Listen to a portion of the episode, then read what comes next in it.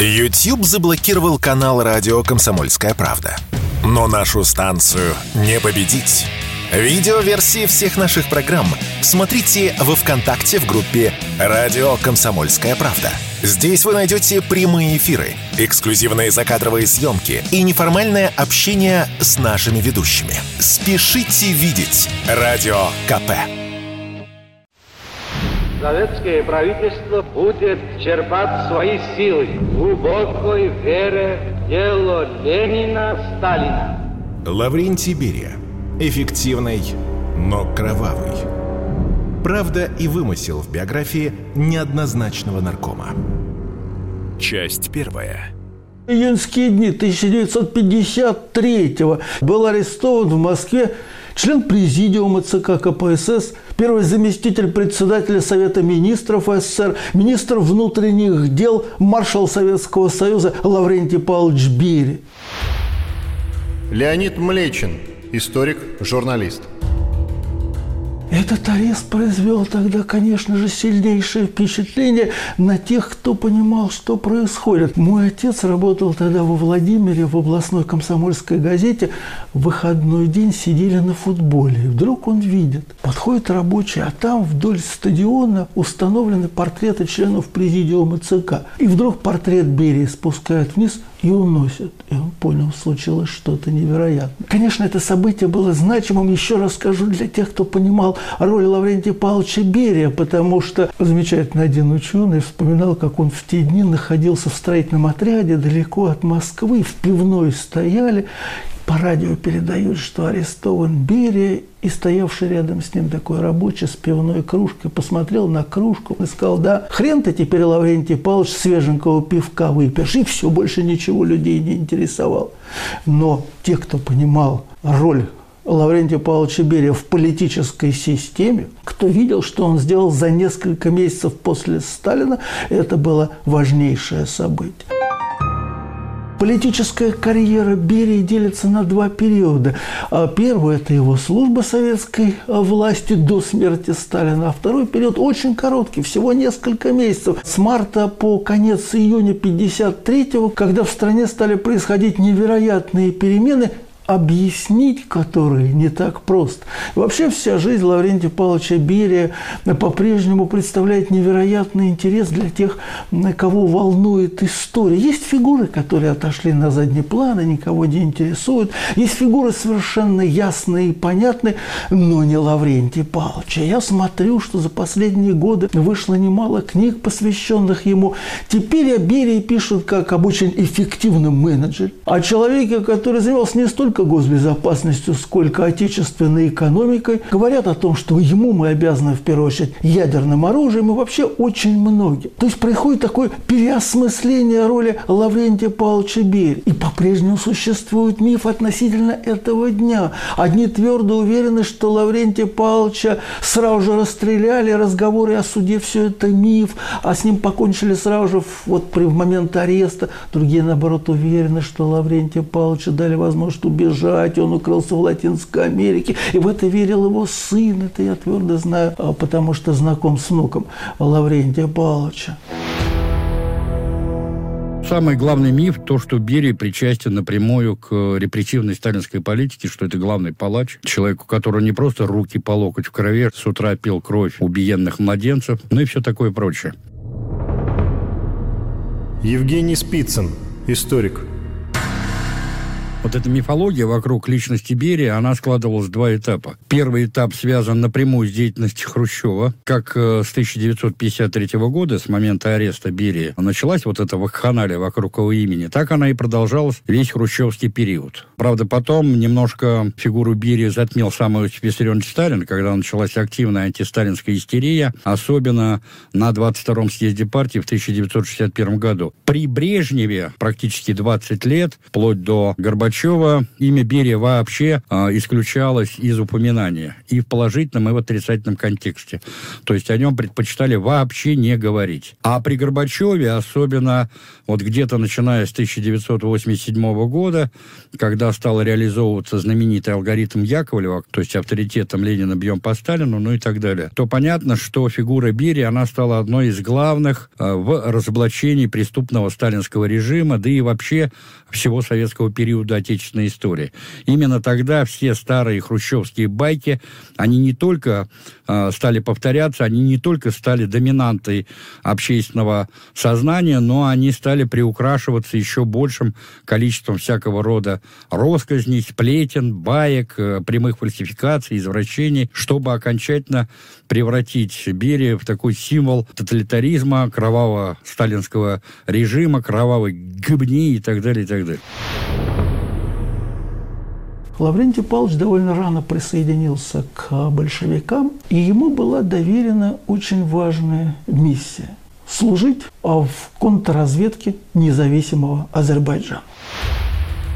Леонид Млечин, историк, журналист – и он поступил на службу в Организацию по борьбе с контрреволюцией Государственного комитета обороны. Рассказывал потом, что его задача стояла в том, чтобы изучать письма, которые писали в комитет, ну, как-то изучать настроение общественности. Начальник требовал от него докладов о том, что люди пишут, чего они хотят, о чем говорят. И вот эта служба во вражеской контрразведке оказалась определяющей в жизни Лаврентия Павловича Берия.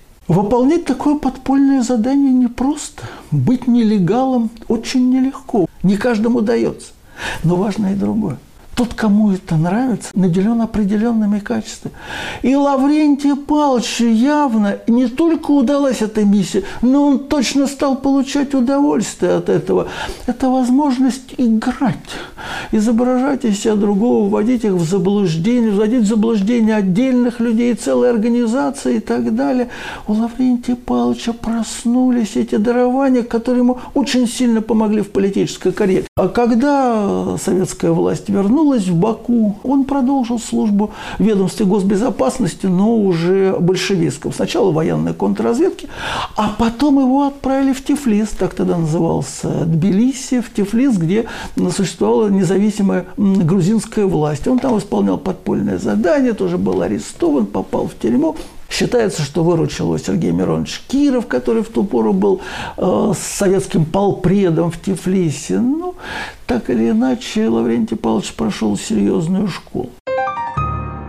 Хотя служба не была простой, но он проявил несколько очень важных качеств. Во-первых, он умел налаживать отношения с людьми. А он вообще человеком был, конечно, очень жестким и очень тяжелым. Но его подчиненные вспоминали, там Меркулов, например, то он умел быть очень таким сердечным, располагающим к себе, завоевывал сердца и он очень быстро формировал вокруг себя такое окружение, которое было за него э, горой, а, которое исполняло его задания, которое ему служило, которое помогало ему делать карьеру. Это имело колоссальное значение. У него всегда была такая бригада, которая следовала за ним. А Лаврентия Павловича заметили, и через какое-то время весьма молодого поставили сначала во главе органов госбезопасности Грузии, Закавказской Федерации, а потом Сталин перевел его на партийную работу. Конечно, важную роль сыграл Серго Орджоникидзе. Серго Орджоникидзе – забытая фигура, но он был руководителем Закавказской Федерации, потом Сталин взял его в Москву, и, конечно, его мнение о партийных и других деятелях этих республик имело колоссальное значение. А Лаврентий Павлович наладил отношения с э, Орджоникидзе. Он такие письма писал, они сохранились, он так восторженно на нем отзывался, так завоевывал его, сердце завоевал, не выдержал Серго Орджоникидзе и проникся к Лаврентию Павловичу вообще сердечным расположением, что не очень помогло, потому что Серго Орджоникидзе рано ушел из жизни, а его старшего брата Лаврентий Павлович посадил. Берия становится сначала секретарем, потом вторым секретарем и, наконец, первым секретарем Закавказского крайкома партии. Юрий Жуков, историк из архива радио «Комсомольская правда».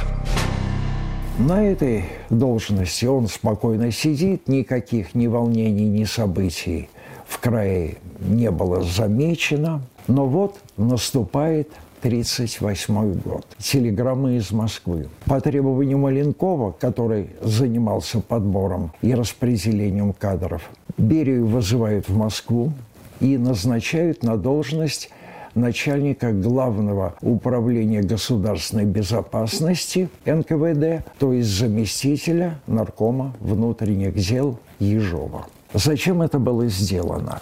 Необходимо было остановить те массовые репрессии, которые развязал Ежов. Но пока Ежов контролировал весь аппарат НКВД, ничего нельзя было сделать. И вот Маленков подыскал с его точки зрения достаточно сильного, волевого человека, хорошего организатора, который мог бы все это сделать, остановить репрессии.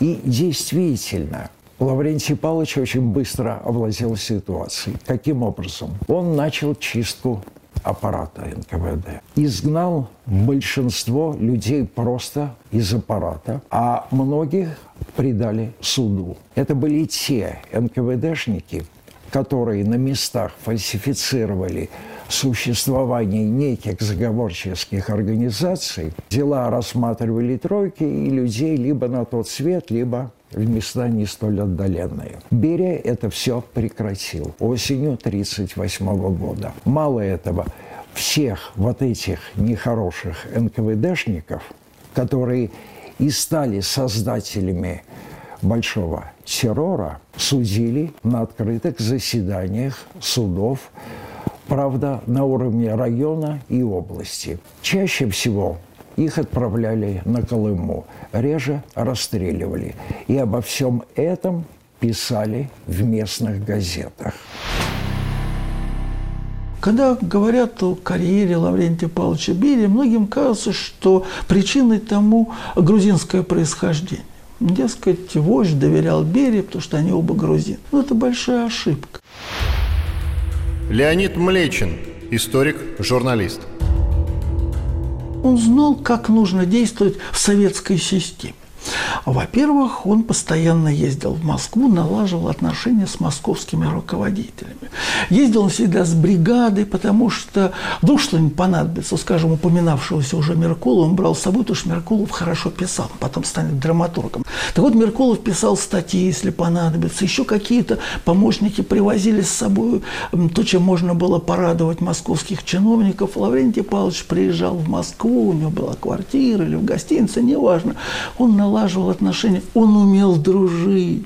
Он такие письма писал чудесно, теперь уже не только Орджоникидзе, но и другим э, руководителям партии, например, Михаилу Ивановичу Калинину, который был формально президентом страны, в ту пору был очень влиятельным человеком, что не помешает потом Лаврентию Павловичу, когда он станет руководителем ведомства госбезопасности, арестовать его жену. Ну, это Лаврентий Павлович не сам придумал, это сделал Сталин, но тем не менее Лаврентий Павлович, который выражал такие сердечные личные чувства к Михаилу Ивановичу Калинину, запросто арестовал его жену. И Лаврентий Павлович внимательно следил за тем, что происходит у него в республике поскольку он хорошо знал возможности местной госбезопасности, которая имела свой канал связи с Москвой, то он тщательно следил за тем, чтобы по этим каналам в Москву шла только правильная информация, только информация об его успехах. И добился, в общем, здесь успеха большого. Ничего дурного о нем в Москву не сообщал. И Лаврентий Павлович сумел понравиться Сталину. Сталин очень мало ездил куда-то, он не любил, не любил выступать, но в Грузию иногда заезжал отдохнуть. И вот здесь ему сначала был представлен Берия, понравился Иосиф Виссарионович, он сделал руководителем республики, потом уже Берия его встречал. И Берия прославился тем, что он бросился на защиту Иосифа Виссарионовича, когда на него вроде как было покушение. Во всяком случае, так это вошло в историю. Приехал отдыхать э, Иосиф Виссарионович с товарищами, и невезуха, ехали на машине, вдруг чуть не врезался в них грузовик, охрана из другой машины начала стрелять, водитель убежал. Потом нашли его, оказалось, что он был пьяный. Ну ладно, это обошлось. Потом поехали кататься. И вдруг катер с главой государства советского, с генеральным секретарем ЦК партии В него вроде как стреляют. На самом деле стреляли не по катеру, а стреляли в воздух. Но, тем не менее, это было достаточно. И Лаврентий Павлович бросился на защиту Сталина, заслонил своим телом, «Защитим товарища Сталина!»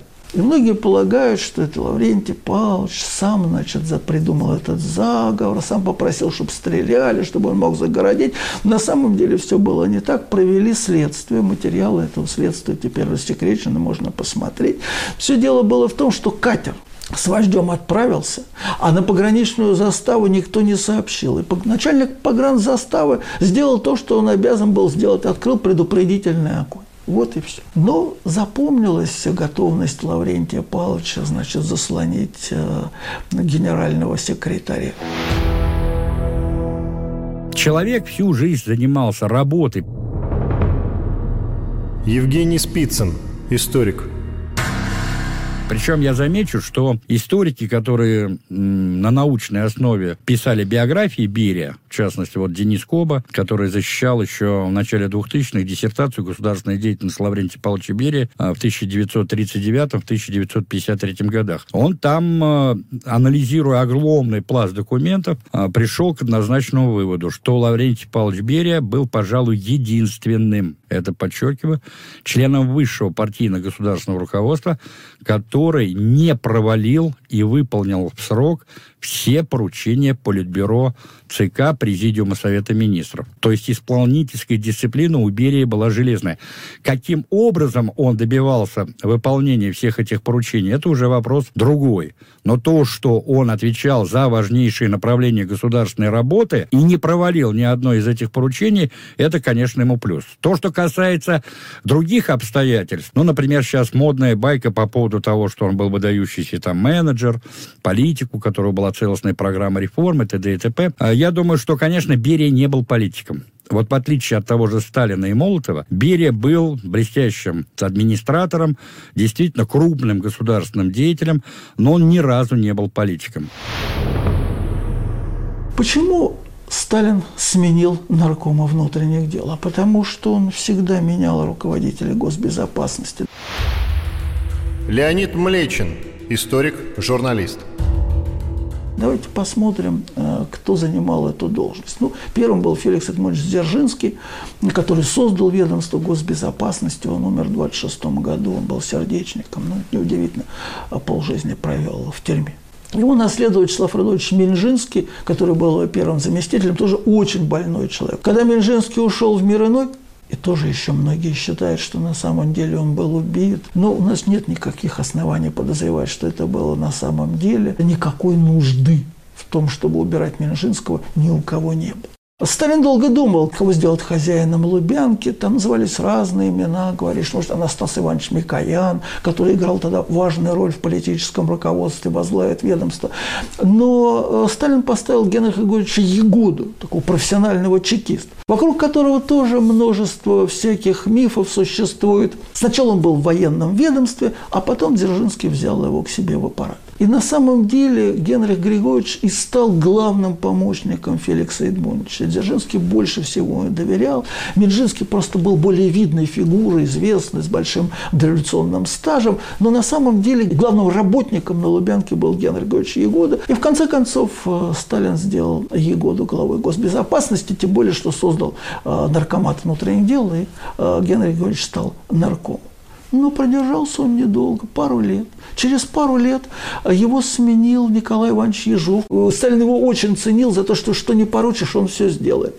И Ежов провел то, что называется массовым террором, что было просто безудержной кампанией по уничтожению людей.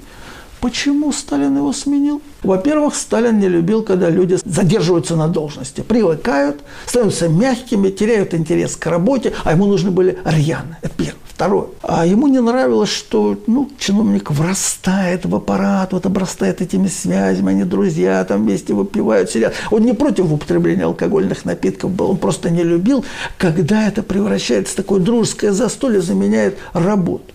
И третье, он увидел, что Николай Иванович тоже как немножко устал, увидел себя крупным политическим руководителем. И он сменил Николая Ивановича Ежова на Лаврентия Павловича Берия. Но, между прочим, Лаврентий Павлович Берия на самом деле тоже очень недолго будет руководить ведомством госбезопасности. С конца 1938 по начало 1941 года, когда произойдут неожиданные перемены. И вовсе не потому, что Берия не нравился Сталину, не устраивал его, плохо работал. Если бы он не нравился Сталину, он бы исчез, отправился бы в мир иной или еще что-то. Нет, по той же самой причине. Сталин не любил, чтобы долго сидели на одной должности. Ему нужны были, особенно на Лубянке, люди рьяные. И кроме того, он как раз очень точно оценил Берию, увидел его возможности и, думаю, даже что в определенном смысле он Лаврентия Павловича побаивался. Поэтому через пару лет отстранил его от ведомства государственной безопасности. Следующий шаг на пути работы Берии, уже после того, как он стал вместо Ежова наркомом внутренних дел в ноябре 1938 года, стал подбор кадров для работы в органах. Юрий Жуков, историк. Из архива радио «Комсомольская правда».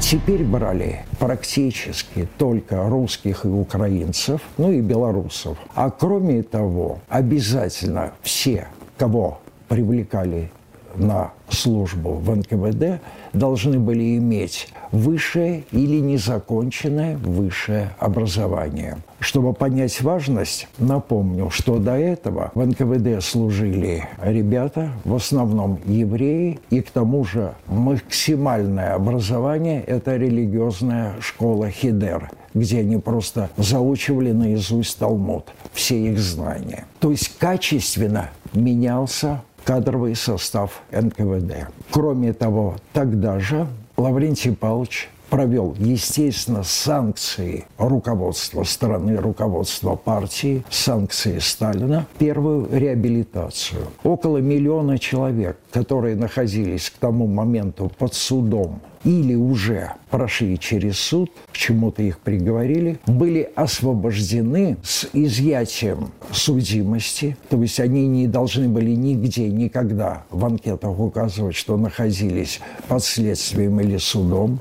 И для всех, около миллиона человек, вышедших на свободу, тогда это было очень значимое событие. Ну, напомню, скажем, Рокоссовский в числе этих людей, кого арестовали, но с приходом Берии он снова оказался на свободе и смог вскоре проявить свой полководческий талант. Советское правительство будет черпать свои силы в глубокой вере в дело Ленина, Сталина. Лаврентий Берия. Эффективный, но кровавый. Правда и вымысел в биографии неоднозначного наркома. Часть третья. Понять смысл этого неизбирательного террора практически невозможно. Леонид Млечин, историк, журналист. Кому-то кажется, что уничтожались там вожди оппозиции, но это считанные единицы, там десятки, ну сотни людей максимум. Кому-то представляется, что уничтожались люди, которых Сталин подозревал в неверности, которые сомневались в своем лидерстве. Это тоже все считанные единицы. А речь шла о сотнях тысяч людей, которых казнили, о миллионах людей, которые оказались за решеткой. Когда ты внимательно смотришь списки репрессированных, то видишь, что абсолютное большинство из них составляли люди, которые не имели ни малейшего отношения ни к какой политике. Это простые рабочие и крестьяне. Просто в истории остались более видные фигуры. Их судьба интересовала. Если они выжили, потом сами о себе рассказывали. Их родственники писали воспоминания. По семье простого рабочего или простого крестьянина написать воспоминания было некому. И они ушли, исчезли как бы бесследно. Но списки жертв репрессий остались. И ты, конечно, в изумлении смотришь, ну, какие могли быть претензии к людям, которые жили в далекой деревне или работали на заводе. Историки полагают, что в этом и состоял смысл напугать абсолютно всех, что поскольку Сталин всю жизнь как раз боялся, что с ним что-то произойдет, что кто-то против него выступит, то надо напугать всю страну, чтобы никто в принципе не посмел. Может быть, возможно, в этом было что-то абсолютно иррациональное и мистическое, но так или иначе это остается по существу загадкой. Ну и считается, что когда Николая Ивановича Ежова, которого самого расстреляли, а, сменил Лаврентий Павлович Берия, то террор прекратился. Нет, на самом деле он просто обрел более организованные формы. И считается, что Лаврентий Павлович многих выпустил. Действительно, выпустили больше 200 тысяч человек. И примерно столько же Лаврентий Павлович посадил. Вспоминают тех, кого выпустили, но не вспоминают тех, кого посадили. А вот, ну, скажем, все с благодарностью вспоминают, что, к счастью, был выпущен на свободу Константин Константинович Рокоссовский, который станет маршалом, одним э, из главных фигур нашей победы но забывает, что был посажен начальник генерального штаба Мерецков, которого потом выпустят, потому что понадобился в какой-то момент серьезный военачальник. Сталин спросил, кто, и начальник главного политуправления Лев Захарович Мехлев сказал Мерецков. И Мерецкого выпустили. Посадили наркома вооружений Ванникова. И ему тоже повезло, потому что понадобился хороший организатор, его выпустили, он будет ключевой фигурой в создании атомного проекта. То есть с приходом Лаврентия Павловича Берии просто этот процесс, в отличие от Николая Ивановича, обрел такие организованные формы. Берия делал только то, что велел ему э, высший руководитель, то, что ему велел вождь. То, что касается заслуг Берия, таких заслуг было много. Евгений Спицын, историк – это касается и вот э, первой волны реабилитации 38-39 а, годов. Это касается, кстати, эвакуации промышленных предприятий на восток в начальный период войны, потому что органы НКВД здесь сыграли ключевую роль. И надо сказать, что без этой эвакуации мы бы войну не выиграли. Было эвакуировано там разные оценки, ну, от полутора до двух с половиной тысяч предприятий. Историки дают разные оценки, это крупные предприятия. Причем причем они не возились вот прямо в чистое поле. То есть уже в третьей пятилетке закладывалась база для этой эвакуации. Подводились коммуникации, а, строились фундаменты, строились каркасы зданий. А здесь надо иметь в виду, что еще было эвакуировано порядка 10 с половиной 12 миллионов специалистов. Прежде всего инженерно-технических работников и квалифицированных рабочих, которые в состоянии были работать в том числе и на довольно сложном станочном оборудовании. Дальше атомный проект, но это уже теперь ни для кого не является секретом. Многие физики, тот же Курчатов, они признавали выдающуюся роль Лаврентия Павловича в реализации этого проекта. Сильно пострадала разведка в годы Большого террора. 1938 был худшим годом. Леонид Млечин, историк, журналист. В резидентуре внешней разведки в Берлине осталось всего два человека, и только один из них говорил по-немецки. Начался процесс восстановления разведывательной службы. Ну что это означает? Стали посылать молодых людей, на которых не было опыта все это, естественно, сказывалось. А ведь в 30-е годы до Большого террора советская разведка и внешняя, и военная добилась колоссальных успехов. Там были люди, такие прирожденные разведчики, которые прошли подпольную школу, которые жили за границей, которые знали языки, знали страны. И было большое число людей за границей, которые охотно Советскому Союзу помогали. Вот это в годы террора было разрушено, и по существу началось воссоздание разведки. В Германию отправились два его близких помощника послом полпредом в Берлин был назначен Деканозов, который работал у Берии еще и в, там, в ЦК партии в Грузии, наркомом там был. Хотя Деканозов иностранных языков не знал, за границей не был, что такое разведка не представлял, но Деканозова повысили и отправили на наркомом. А резидентом внешней разведки стал в Берлине Амаяк Захарович Кабулов, который свою трудовую деятельность начинал кассиром в Боржоме. Был очень симпатичный молодой человек, несравненный тамада. Все его вспоминали с большим удовольствием. Он тоже не знал иностранных языков, не очень хорошо понимал заграничную жизнь. И Амаяка Кабулова считают виновным в том, что внешняя разведка не предупредила руководство страны, что нападение Гитлера стало внезапным. Не уверен, что он один один должен за это отвечать. Скорее должны отвечать те, кто назначили его резидентом. Конечно, по прошествии времени, когда мы знаем, как будут развиваться события, нам легко сказать, вот это донесение было точно, а вот это не точно. Но в тот момент это было крайне сложно. Было очевидно, что на разведку обрушивается огромное количество различных сообщений. А во внешней разведке тогда не было по существу аналитического управления. Почему Сталин считал это неправильно? Он говорил, вы мне присылаете информацию, я сам пойму, что правильно, что неправильно. Сталин даже в определенном смысле рассуждал логично, что нацистская Германия не нападет на Советский Союз, пока не покончит с Англией, чтобы не воевать на два фронта. Но в голову не приходилось, что Гитлер авантюрист, что Гитлер верит в свою миссию, верит в свой гений, что считает, что он легко разберется с Советским Союзом, за несколько месяцев разгромит Красную Армию. Вот это в Москве, судя по всему, в голову не приходило. Первые дни войны оказались кошмаром для нашего руководства. Юрий Жуков, историк. Из архива радио «Комсомольская правда». Сталин приехал в Генштаб и потребовал от Жукова, начальника Генштаба, информацию положения на фронтах на данный час. Связи нету, ничего не знаем, не понимаем. Если начальник генерального штаба понятия не имеет, что происходит на фронтах, где немцы, где наши, о чем можно было говорить. Сталин в сердцах, хлопнув дверью, уехал на ближнюю дачу. К нему приехали Молотов, Маленков и Берия и предложили изменить в эту критическую ситуацию систему управления страной. Предложили создать Государственный комитет обороны. В состав ГКО вошли Сталин как председатель, Молотов, Маленков, Берия и чуть позже к ним присоединили Микояна.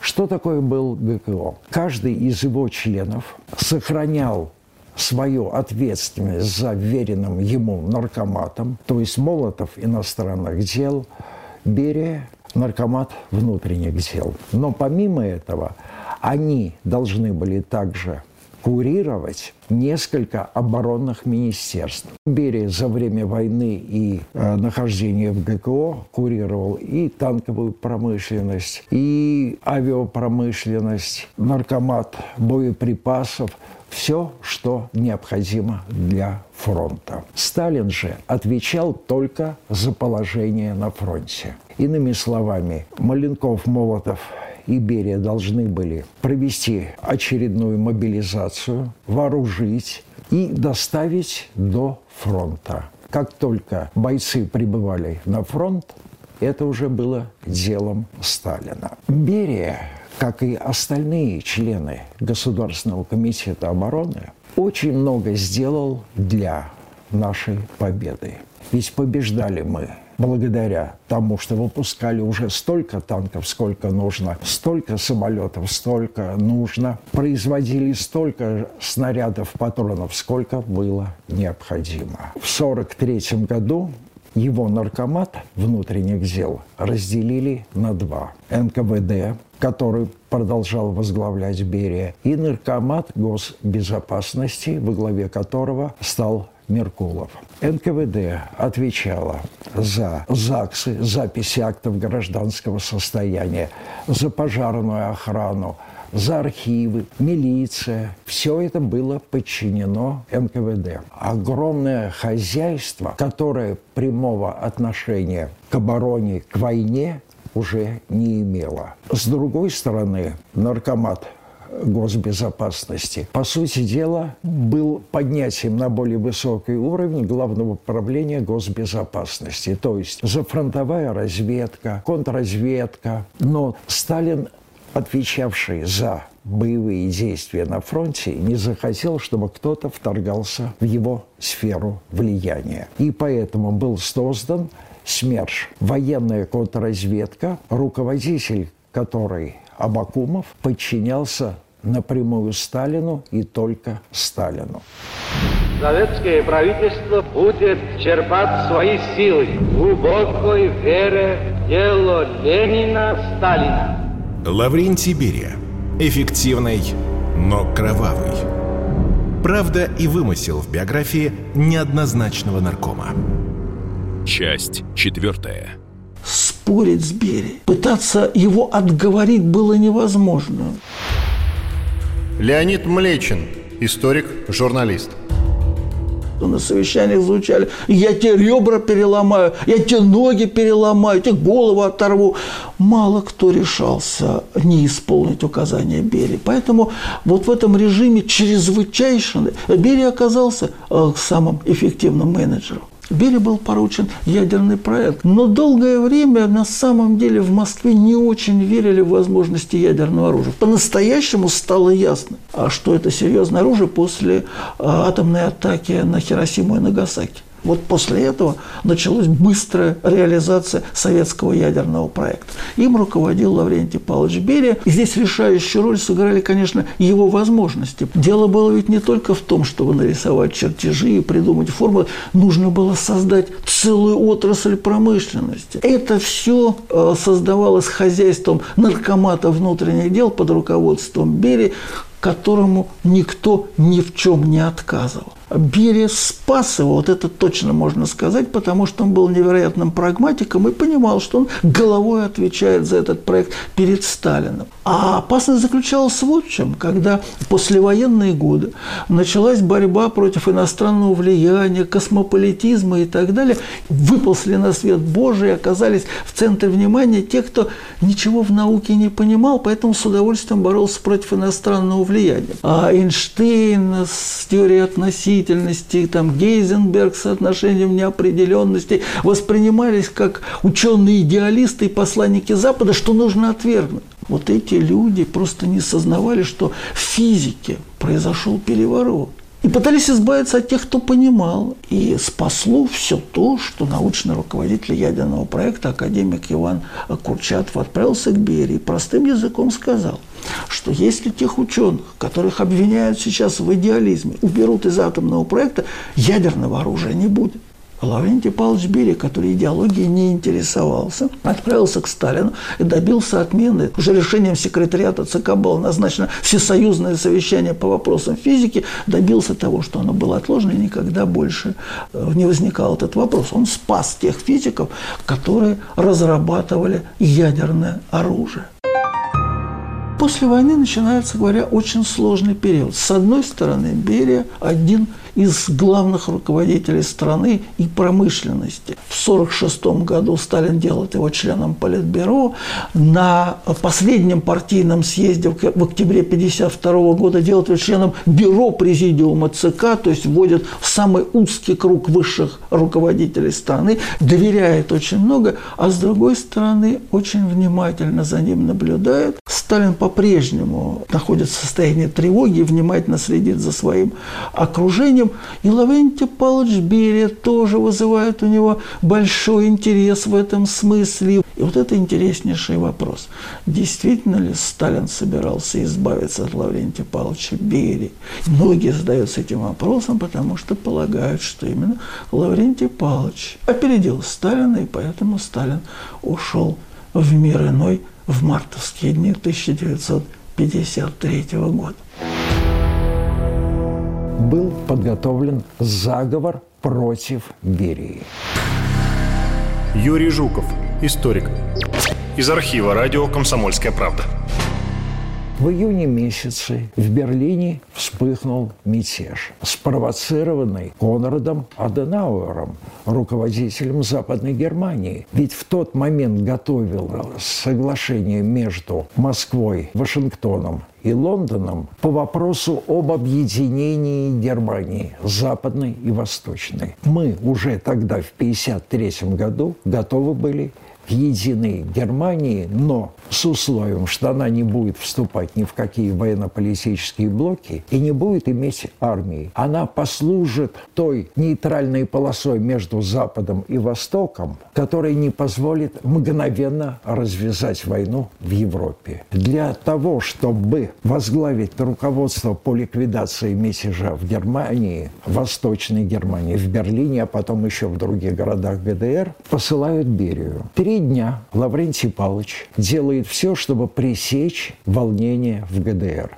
И добивается этого. И мгновенно все успокаивается, как будто этого и не было. Берия прилетает в Москву, а на аэродроме ему говорят срочно в Кремль заседание Совета министров СССР и Политбюро. Берия едет в Кремль. И дальше очередная наше мифотворчество. Всегда это заседание представляют так, что, мол, Берия пришел, ворвались туда Жуков и Москаленко, и еще какие-то маршалы, скрутили Берию, увезли в тюрьму и так далее. Чушь и вздор. Берия приехал на заседание, которое продолжалось аж 12 часов. Только в 10 вечера оно завершилось решением об изоляции Берии. Никто не врывался, никто не шумел, не кричал, не стрелял. Просто хотели как потом Хрущева четыре года спустя, в 1957-м, понизить в должности, так и теперь хотели Берию освободить для начала от поста первый заместитель главы правительства и министр внутренних дел, который включал в себя уже и Министерство госбезопасности. Только и всего. Потому что, оставаясь своей этой должности 1953 года, Берий сумел бы настоять на своем против перевода военной промышленности на мирную. И это Маленков не хотел допустить.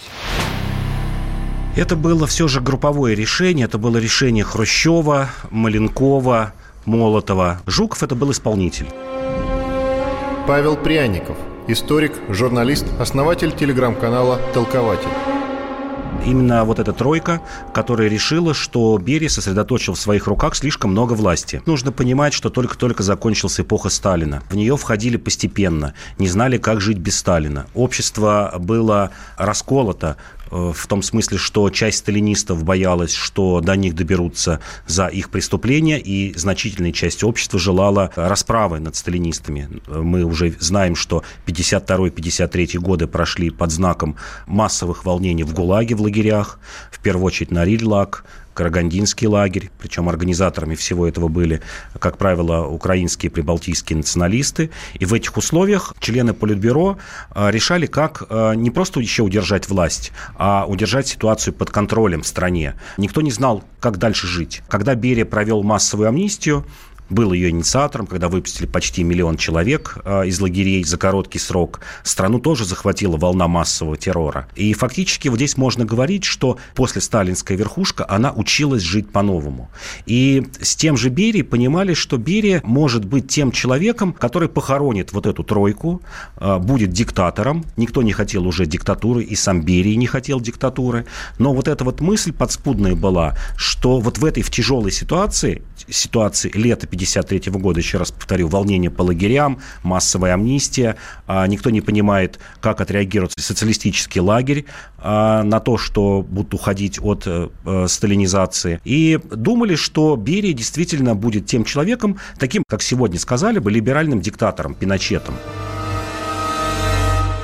Берия сам себе, по сути дела, подписал смертный приговор. Евгений Спицын, историк, когда он дорвался до такой неограниченной власти, вот эта бесконтрольность Берия, она не напугала. Действительно, у партийной верхушки была паническая боязнь, что повторится 1937 год, когда органы госбезопасности и НКВД вышли из партийно-государственного контроля. Поэтому так лихо и разобрались с бериевскими соратниками. Там по разным оценкам посты потеряли от э, 150 до 200 высокопоставленных сотрудников объединенного МВД. Берия предложил слишком много либерализма для той системы, и это тоже испугало и Хрущева, и Молотова, и остальных людей.